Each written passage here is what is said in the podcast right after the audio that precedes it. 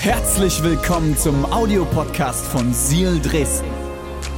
Wenn du Fragen hast oder den Podcast finanziell unterstützen möchtest, dann findest du uns auf sealchurch.de.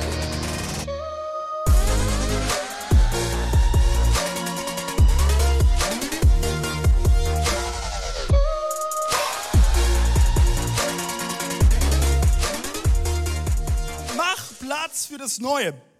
Ich weiß nicht, wenn dir, wie dir es geht, wenn du hörst, mach Platz für das Neue. In den meisten Gesprächen, die ich momentan führe, erlebe ich, dass die Leute nicht wirklich Lust haben auf was Neues, sondern eigentlich zurück zur Normalität wollen. Das sind dann so Sätze, die ich in Gesprächen höre. Oh, ich kann es nicht erwarten, wenn wieder alles normal ist. Oh, wenn, wenn wir diese Maultaschen ablegen können, wenn wir dann hier ganz nah zusammen sein können. Oder, oder so diese Frage kommt in Gesprächen, wie lange noch, bis alles wieder normal ist? Wie lange noch? Gerade für alle ungeduldigen Menschen ist das sehr herausfordernd. Ja, vielleicht äh, hast du schon sehr, sehr lange Geduld und momentan denkst du, boah, wirklich, mein Geduldsfaden ist kurz vorm Reißen. Wie lange noch? Ich möchte ein paar Fragen reingeben. Was ist, wenn du nicht zur Normalität zurückkehren kannst? Was ist, wenn es nicht mehr wieder normal wird? Und was ist aber, wenn ein neues Normal auf dich wartet in der Zukunft? Was, wenn das Normal, das wir kennen, nicht das Normal ist und das Gott uns leiten und führen möchte? Ich weiß nicht, ob dir das schon mal aufgefallen ist, wenn du die Bibel aufmerksam liest, fällt dir auf, dass Gott nicht wirklich zurück zu etwas führt, sondern immer zu etwas hinführt. Ist es nicht interessant? Und ich glaube, Gott möchte in ein neues Normal führen, eine neue Ära. Und glaub mir eins, wir, wir haben uns nicht überlegt, wir tun jetzt hier so eine übelst monumentale Predigtserie raushauen und dann die neue Ära. Aber ich glaube es wirklich in meinem Herzen, dass Gott uns in ein neues Normal führen möchte.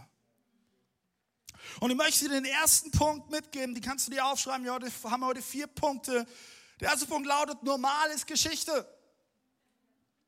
Das ist vorbei. It's over.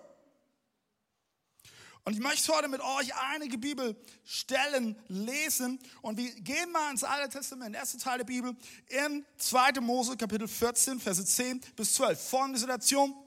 Ähm, Israel, die Israeliten sind ganz, ganz frisch aus Ägypten abgehauen und dann lesen wir Folgendes. Als der Pharao näher kam, blickten die Israeliten auf und sahen, die Ägypter rückten in, hinter ihnen heran.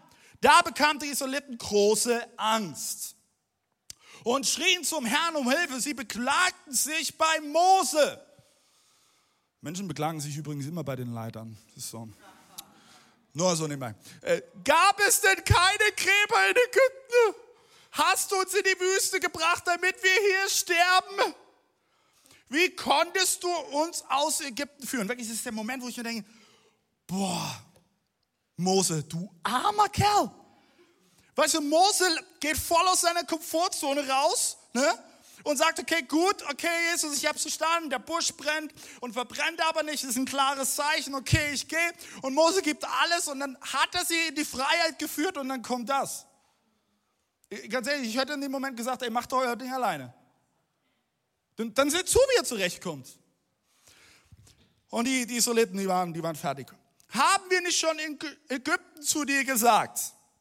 Lass uns in Ruhe. Wir wollen lieber den Ägyptern dienen. Es ist besser, dass wir in Ägypten Sklaven sind, als in der Wüste zu sterben. Pass auf, hier liegt eine unglaublich krasse Wahrheit dahinter verborgen. Das Volk Gottes versuchte, zurück in die Normalität zu kommen, während Gott sie versuchte, in etwas Neues hineinzuführen. Das Volk Israel war über 400 Jahre Sklave. Über 400 Jahre waren sie Sklaven in Ägypten und jeder der Israeliten hasste es, aber es war normal für sie. Pass auf, selbst der beschissenste Umstand deines Lebens kann zur Normalität werden. Eine verletzte Ehe, ungesunde Finanzen, Depression, Eifersucht. Es kann alles zur Normalität werden. Können wir nochmal zurück zur ersten Seite gehen von dem Bibeltext? Wir lesen hier, als der Pharao näher kam, blickten die Israeliten auf und sahen. Der Pharao steht für das alte Normal. Das alte. Der Pharao steht für das, was du fürchtest und was dich gleichzeitig aber genährt hat. Die Israeliten waren da 400 Jahre und sie fürchteten den Pharao, aber sie wussten, hey, immerhin ist es ist er es, der sie ihr Leben lässt, der ihnen zu Hause gibt. Und auch hier ist so eine Wahrheit dahinter, weil wenn du dich fürchtest, pass auf, das war die nächste Folie, wenn du dich fürchtest, suchst du die Sicherheit in der Normalität, denn das ist dir vertraut. Wenn du dich fürchtest, suchst du immer die Normalität, weil das ist das, was du kennst. Und die Israeliten haben das Gleiche gemacht. Obwohl Mose sie in die Freiheit geführt hat, suchten sie die Normalität, die Sklaverei, weil das es war, was sie kannten.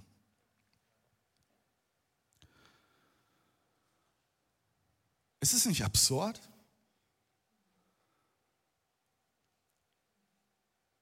In der Kriminalpsychologie, ähm, da gibt es ein sogenanntes Stockholm-Syndrom. Ich weiß nicht, ob du schon mal davon gelesen hast.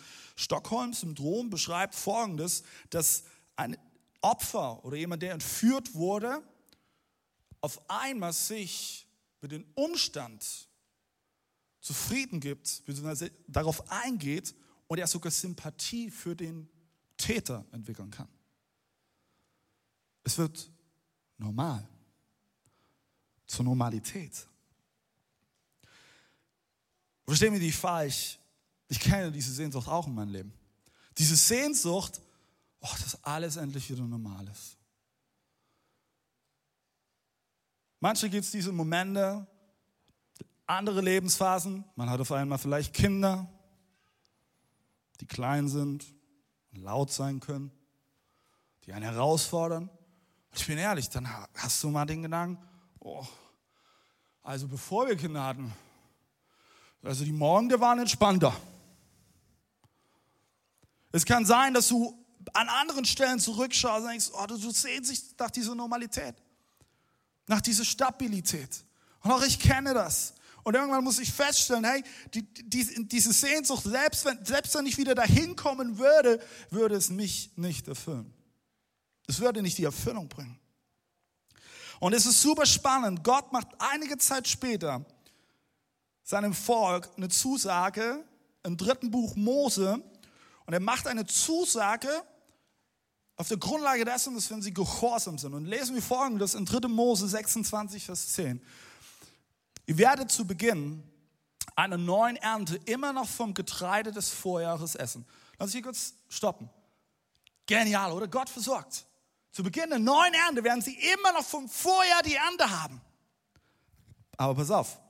Und noch so viel übrig haben, dass ihr altes Getreide wegwerfen müsst, um Platz für das Neue zu bekommen.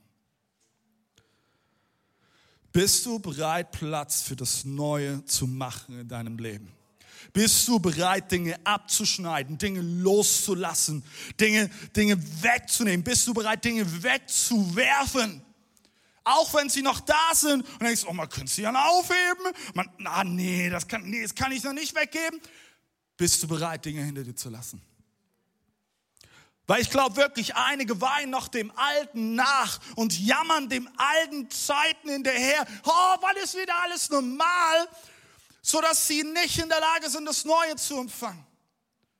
Wenn du nicht bereit bist, loszulassen, wirst du nicht das Neue empfangen können. Denn es braucht Platz. Es braucht Platz. Deswegen, das Normal ist Geschichte. Mein zweiter Punkt lautet, mach Platz für Auferstehung. Und wir jumpen jetzt mal in das Neue Testament, okay? Wir gehen heute hin und zurück in der Bibel. Das ist richtig gut. Apostelgeschichte, Kapitel 9, Vers 36 bis 40. Da lesen wir folgende Begebenheit.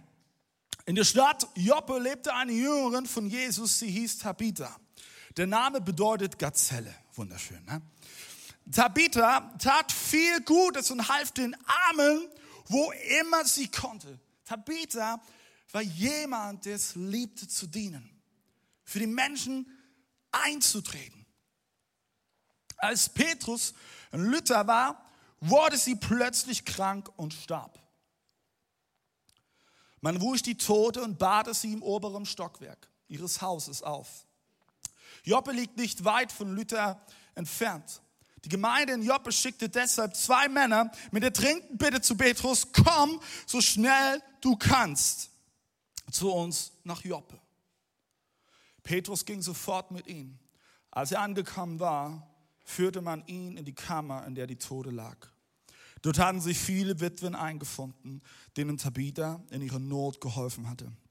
Weinend zeigten sie Petrus Kleider und Mäntel, die Tabitha ihnen genäht hatte. Die Leute, die waren richtig verbunden mit dieser Frau. Doch Petrus schickte sie alle hinaus. Er kniete nieder und betete. Dann wandte er sich der Toten zu und sagte, Tabitha, steh auf. Sofort öffnete sie die Augen, sah Petrus an und richtete sich auf. Mach Platz für Auferstehung. Das erste, was mir auffällt, Gott gab Petrus eine Gelegenheit, für die er noch nicht mal gebetet hatte. Ist das nicht krass?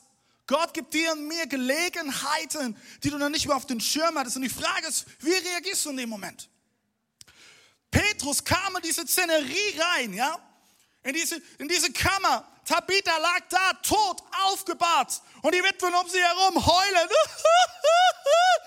Ich weiß ob du schon mal so ein Weinen gehört hast, wenn jemand gestorben ist. Das ist nicht so, oh, ich habe mir meine kleine Zehe eingehauen. Das ist, das ist ein Jammern, das ist ein tiefes Schluchzen. Und wirklich, ich liebe Petrus. Petrus kommt in diese Szene rein. Und ich glaube, so am Anfang sagt er so, oh, können ihr ein bisschen leise sein, bitte? Können ihr ein bisschen leise sein? Und die Frauen um ihn herum, ah, heulen, weinen. Und was macht Petrus? Der schickt sie raus. Der schmeißt sie raus. Könnt ihr, könnt ihr bitte draußen heulen? Könnt, könnt ihr bitte gehen? Geht. Warum macht er das? Weil er Platz schaffte für die Auferstehung. Es gibt Dinge in deinem Leben, denen hängst du noch an und den trauerst du nach. Du bist, und verstehe mich nicht falsch, wir alle haben diese Situation in unserem Leben. Du bist wie die Witwe, die da am Todesbett steht und jammert und weint und trauert. Dabei siehst du in diesem Moment gerade eben nicht, dass es Raum braucht für Auferstehung und dass Gott etwas Neues schaffen will und dass er das Tote in Leben wiederbringen möchte. Und ich möchte dich ermutigen, mach Platz für Auferstehung. Es ist Zeit, meine Lieben, die Tränen abzuwischen und zu sagen, hey, wir schauen nach vorn. Und bitte verstehe mich nicht falsch, es geht nicht darum, dass ich dir sage, du darfst nicht trauen. Ein Trauerprozess ist was ganz Individuelles. Das weiß ich. Aber es kommt der Zeitpunkt, wo es Braun für etwas Neues, Platz braucht für Auferstehung. Und übrigens auch als Church, meine Lieben. Leute, komm. Und wir schicken sie nicht weg, meine Lieben. Wir machen Platz. Denn wir glauben, dass so wie Jesus am Kreuz auferstanden ist, dass er in uns auferstehen will. Und dass er Dinge in deinem und mein Leben zum Leben erwecken will, die tot sind. Menschen kommen mit Wunden. Und wir legen ihnen die Hände auf. Wir beten für sie, denn wir glauben, dass Gottes Auferstehungskraft in ihnen wirksam ist. Aber manchmal leben wir nicht in dieser Realität. Denn unsere Sehnsucht nach dem Normal ist so, so stark, dass wir verpassen, dass gerade eben Gott eine Gelegenheit schafft, wo er Tote zum Leben erwecken will. Ich weiß nicht, ob dir bewusst ist. Wir machen seit Anfang Juli wieder Gottesdiensten. In Leipzig, in Dresden, Halle Erzgebirge haben wir Microchurch. Und ja, wir hatten Sonntage, da war es mal schwierig. Ja, wir hatten Sonntage, da, da gibt es Lücken, da haben wir nicht genug Mitarbeiter. Aber ich sage dir eins, wir schaffen Platz und Raum für Auferstehung. Und ich sage dir ein was, seit Juli, wir, wo wir wieder Gottesdienste haben, haben sich in all unseren Standorten über 100 Leute für Jesus entschieden. Über 100 Leute. Deswegen bauen wir Kirche und wir machen Platz für Auferstehung.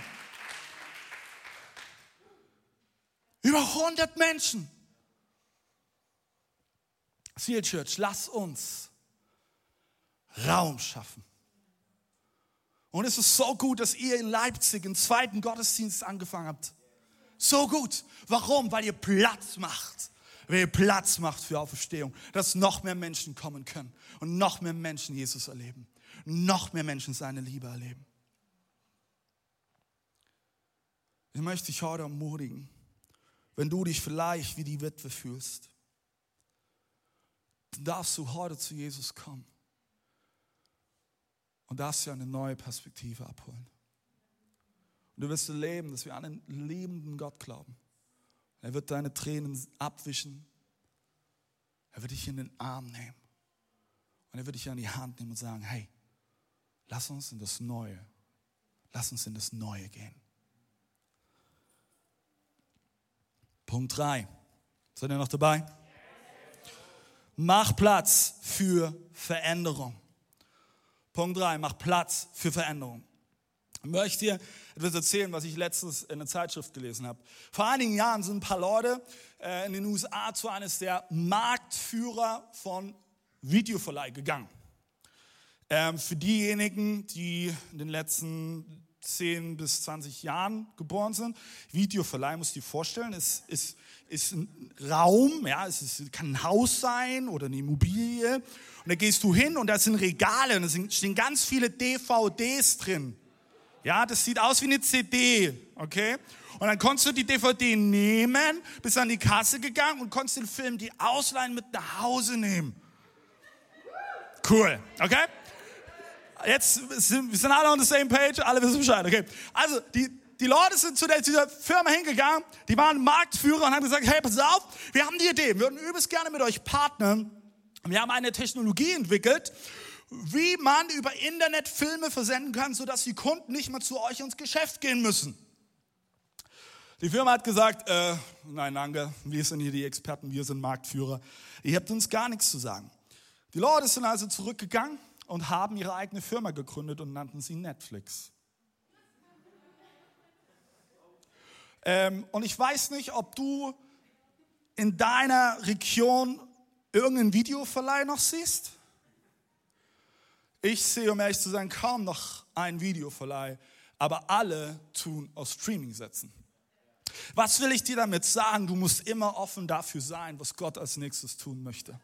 Und was vor fünf Jahren funktioniert, das heißt noch lange nicht, dass es heute funktioniert. Die Firma hat gesagt, nee, nee, nee, wir sind die Experten, ja. Hey, das wird die nächsten 20 Jahre. Natürlich werden die Leute in unser Geschäft kommen und sich so eine DVD ausleihen. Nein, definitiv nicht.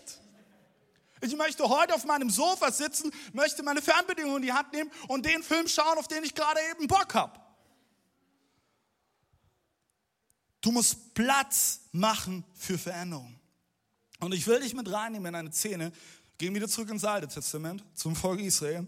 Das Volk Israel war in der Wüste, hat er das Meer durchquert und in der Wüste natürlich braucht man Wasser. Also haben sie rumgejammert, sind zu Mose gegangen, oh Mose, wir haben Durst. Und Gott versorgte sein Volk. Und das erste Mal lesen wir davon in 2. Mose, Kapitel 17, Vers 6. Du wirst sehen, dass ich dich am Berg Horeb erwarte und dort vor dir auf einem Felsen stehe. Schlag mit dem Stab an diesen Felsen. Dann wird das Wasser aus dem Stein herausströmen und das Volk kann trinken. Was für ein Wunder, oder? Sind wir uns alle einig? Wow, wow. Mose haut einmal auf diesen Felsen und auf einmal sprudelt es. Das beste Quellwasser. Einige Zeit später ist das Volk Israel genau in derselben Situation. Immer noch in der Wüste, 40 Jahre waren sie ja da, haben wieder Durst, okay? Wir lesen in 4. Mose Kapitel 20, Verse 7 bis 11. Er sprach zu Mose, Nimm deinen Stab, ruf mit deinem Bruder Aaron das Volk vor dem Felsen dort zusammen. Vor ihren Augen sollt ihr zu dem Stein sprechen. Dann wird Wasser aus ihm herausfließen und ihr könnt den Menschen und Tieren zu trinken geben. Jetzt ist spannend, was Mose macht. Mose gehorchte und nahm den Stab, dem er im Heilig, der im Heiligtum lag. Gemeinsam mit Aaron versammelte er die Israeliten vor dem Felsen und rief, oh, so gut, pass gut auf, ihr Starkköpfe! Sollen wir euch Wasser aus diesem Felsen holen? Ha? Also wenn du das nächste Mal wandern bist, von dem Felsen stehst, weißt du, was du machen kannst? Ähm, er hob den Stab und schlug zweimal damit gegen das Gestein. Da strömte eine große Menge Wasser heraus. Das ganze Volk und alle Tiere konnten ihren Durst stillen. Puh. Ist es nicht spannend? Mose erlebte diese Situation schon einmal. Und damals war, dass Gott ihm gesagt hat, schlag auf den Felsen und Wasser kommt. Einige Zeit später, hier in 4. Mose, sagt Gott ihm, hey, geh zu dem Felsen und sprich zu ihm. Und jetzt ist spannend, wie Mose reagiert. Mose hat es ja schon einmal erlebt. Ne? Ich schlage gegen den Felsen und das Wasser kommt. Und ich liebe es, wie, wie menschlich Mose ist, weil der geht auf Nummer sicher, der Kerl, und klopft zweimal.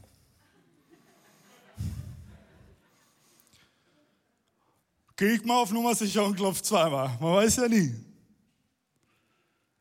Wir glauben so oft, hey, das hat das letzte Mal funktioniert, dann wird es auch jetzt funktionieren. Mose fehlt in diesem Moment das Vertrauen und er wollte sicher gehen, dass auch wirklich Wasser kommt. Aber hey, ich möchte dich heute einladen. Schreib dir folgenden Satz ein. Öffne dich für das Neue, denn Gott möchte immer neue Wege gehen. Gott war dennoch so voller Gnade, dass obwohl Mose zweimal gegen den Stein geklopft hat, das Wasser floss und das Volk versorgt wurde, aber es hatte auch eine Konsequenz. Denn dies, zu diesem Zeitpunkt sagte Gott zu Mose und Aaron, dass sie nicht das gelobte Land sehen werden. Wenn das Vertrauen fehlte.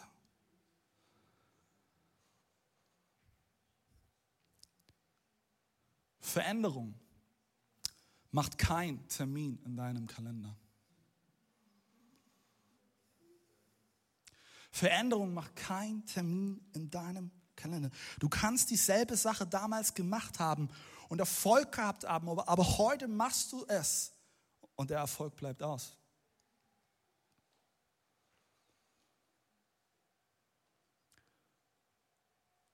Church, lass uns als Kirche Platz machen für Veränderung. Wir sind in einer neuen Ära. Das ist wirklich so. Und wir brauchen Platz für Veränderung. Wir hinterfragen Dinge, wir probieren Dinge aus, wir sind mutig, Schritte zu gehen. Und nur weil wir es einmal so gemacht haben, heißt das noch lange nicht, dass wir es bis auf alle Zeit so machen werden. Muss immer zweimal klopfen. Immer zweimal klopfen. Dann öffnet sich jede Tür. Nein. Lass uns gemeinsam mutig sein als Kirche, für Veränderung einzustehen und keine Angst zu haben vor Veränderung. Es werden sich Dinge verändern in nächster Zeit. Es ist so und dafür muss ich kein Prophet sein. Es war schon immer so. Und es ist gut. Mach deinen Frieden mit Veränderung. Auch in deinem persönlichen Leben wird es Dinge geben, da ist es dran, dass du etwas veränderst. Vielleicht ist es in deiner Ehe, dass ihr anfangt, einmal in der Woche Date Night zu machen was ihr bisher nicht hattet. Vielleicht ist es in Bezug auf deine Finanzen, dass du anfängst, dir einen Finanzcoach zu suchen und deine Finanzen weise aufzustellen. Und komm nicht mit der persönlichen Ausrede, ah, du, das passt gerade nicht gut rein. Habe ich Veränderung macht keinen Termin in deinem Kalender. Wenn Gott die Gelegenheit schenkt, hab Mut und ergreife sie. Mein letzter Punkt. Punkt Nummer vier. Mach Platz für Glaube. Mach Platz für Glaube. Und ich glaube, das ist etwas, was es in dieser neuen Ära so sehr braucht. Und ich möchte dich mit reinnehmen. Altes Testament, wir gehen fast ganz an den Anfang. In 1. Mose, Kapitel 6, Vers 14. Da lesen wir die Geschichte von Noah. Und Noah bekommt folgenden Auftrag von Gott. Baut ihr ein Schiff die Arche. Mach es aus festem Holz, dicht es von innen und außen mit Pech ab. Drei Stockwerke, Stockwerke soll es haben. Und jedes Stockwerk mehrere Räume. Es muss 150 Meter lang sein, 25 Meter breit und 15 Meter hoch. Setz ein Dach darauf, das einen halben Meter hoch ist. Und bau an einer Schiffsseite eine Tür ein. Denn mein Plan steht fest. Mit einer großen Flut werde ich die ganze Erde überschwemmen, sodass Menschen und Tier darin umkommen. Kein Lebewesen soll verschont bleiben. Noah führte alles genauso aus, wie Gott es ihm aufgetragen hatte. Ich weiß nicht, wie du diese Geschichte liest. Aber ich glaube, als Mose, äh, nicht Mose, sondern Noah anfing, dieses Schiff zu bauen, dachten alle um ihn herum, der ist verrückt. Der hat doch einen an der Klatsche. Einige von uns sind der Meinung, dass es zu diesem Zeitpunkt noch nicht einmal wirklich geregnet hatte. Keine Ahnung, wo genau Noah sich befand zu diesem Zeitpunkt. Aber ich glaube, es war nicht direkt am Meer. Und, und, und, die Leute sind vorbeigegangen und haben gesehen, wie Noah da anfängt zu bauen. Haben vielleicht gefragt, hey Noah, was machst du da? Baust du, baust du ein Haus? Nee, ich baue ein Boot. Du baust ein Boot? Bist du verrückt? Warum machst du das? Ich glaube, die Menschen lachten ihn aus. Sagst du, Noah, Noah will ein Boot bauen, 150 Meter lang. Also ganz ehrlich, Pastor Michael Zott, der die Transformation Church leitet in den USA, hat folgenden Satz mal gesagt. Wer so eine Phase als verrückt gilt, wird in einer anderen als Glaube bezeichnet. Und in diesem Satz steckt so viel Wahrheit, so viel Wahrheit. Und richtig verrückt wird es bei der Geschichte von Noah, wenn ich dir sage, dass er zu diesem Zeitpunkt 600 Jahre alt war. Ich weiß nicht, wann du vorhast, dein Haus zu bauen. Aber ich 600 Jahre wirst du nicht erreichen, glaub mir. Aber Noah machte sich, sich nichts daraus, dass die Leute ihn auslachten, sich lustig machten über ihn. Und alle dachten, dass er verrückt sei. Weil heute sind wir hier als Sea Church versammelt und wir wissen, dass Noah nicht verrückt war, sondern dass es Glaube war, der ihn dieses Schiff bauen ließ. Und seht, Church, ich möchte uns heute einladen, wenn wir in diese neue Ehre gehen. Und das Neue, dass wir gemeinsam Mut haben, verrückt zu sein. Verrückte Dinge zu tun. Und vielleicht werden die Menschen in unserem Umfeld uns auslachen. Und genauso wie sie auf Noah geschaut haben, werden sie sagen, hey, was macht ihr denn hier? Ihr tut euch zur Dauermedie so, so, so eine Location holen, so eine riesen LED-Wand mit Ben. Seid ihr nicht mehr ganz dicht? Ja, vielleicht sind wir das nicht, aber wir haben Glaube. Wir haben Glaube. Und hey, es geht noch weiter. Wir haben nicht nur Glaube, dass es in Leipzig passiert, wir haben Glaube, dass es in Dresden passiert, in Halle passiert, in Erzgebirge passiert, in unserer ganzen Region Mitteldeutschland. Und ist das verrückt? Oh ja. Aber ich glaube, Gott sucht manchmal nach verrückten Menschen, die den Mut haben, seine Wege zu gehen. Wie wäre es, wenn wir Wege bestreiten, wo den Generationen vor uns der Mut gefehlt hatte. Wie wäre es, wenn wir gemeinsam einen Glauben trainieren, der mit den Augen des Unmöglichen sieht? Denn wir wissen, das Unmögliche wird bei Gott möglich werden. Und ich möchte schließen mit etwas Persönlichem, was ich dir aus meinem Herzen erzählen will. Diese Message, ich sag dir, hätte ich vor einem Jahr noch anders gepredigt. Nach dem letzten Gottesdienst kam, drehte jemand auf mich zu und fragte, hey David, hey, wie, wie, wie geht's dir? Wie, wie, wie waren die letzten anderthalb Jahre für dich? Und ich habe ihm geantwortet, habe gesagt, willst du eine ehrliche Antwort? Ich sagte, ja. Ich habe erzählt, hey, es gab Momente, da habe ich so viel Druck verspürt, dass ich das Gefühl hatte, daran zu zerbrechen. Es gab Momente, da habe ich geweint. Menschen sind aus unserer Kirche gegangen. Menschen haben sich in dieser Phase von Gott abgewendet. Und ich sage dir eins, für einen Pastor ist es ein enormer Schmerz. Es gab Momente, da war ich so wütend auf die gesamte Situation und die größte Herausforderung war, ich konnte diese Wut gegen niemanden wirklich richten. Es gab Momente, da habe ich mich so sehr danach gesehen, endlich wieder normale Gottesdienste zu feiern. Mit dir gemeinsam im Worship zu stehen, Gott die Ehre zu geben, mit, nicht mit einer Maultasche vom Mund oder irgendwas, sondern einfach nur vor Gott zu stehen. Es gab Momente, ich bin ehrlich, wäre ich am liebsten in den Flieger gestiegen und wäre weit, weit, weit weg geflogen. Irgendwo hin, wo mich keiner kennt. Irgendeine einsame Insel. Es gab Momente, da war ich maßlos überfordert. Und ich sage dir was, noch immer habe ich hin und wieder diese Momente. Aber ich merke auch, es geht nicht zurück in den Normal, sondern Gott möchte uns in das Neues leiten. Und es fängt bei mir im Inneren an, dass ich Platz schaffe für Veränderung, dass ich Platz schaffe für Auferstehung, dass ich Platz schaffe für Glaube. Und es gibt Momente, da muss ich meinen Stolz beiseite schieben, mein Ego beiseite schieben. Da muss ich mich auf Gott ausrichten. Ich will bereit sein für die neue Ära. Wie wäre es, wenn wir heute als Church gemeinsam sagen? Hier in Leipzig und an allen Standorten. Wir sind ready für das, was Gott vorhat.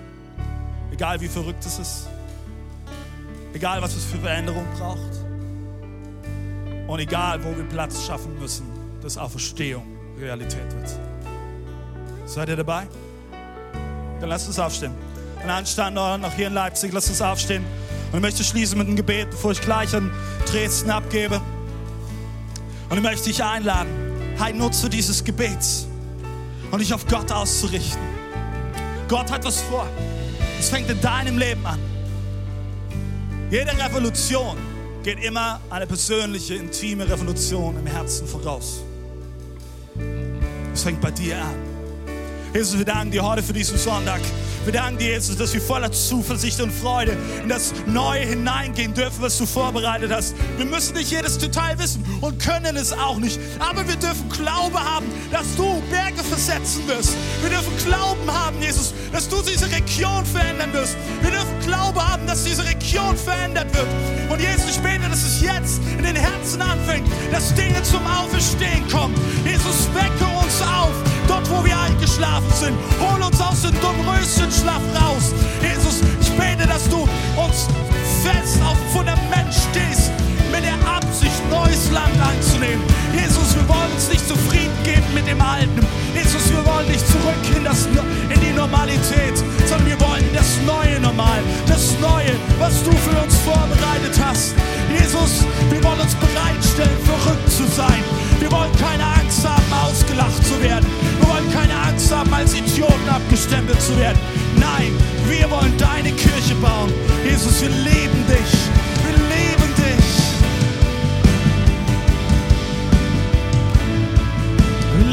Jesus. Lindas.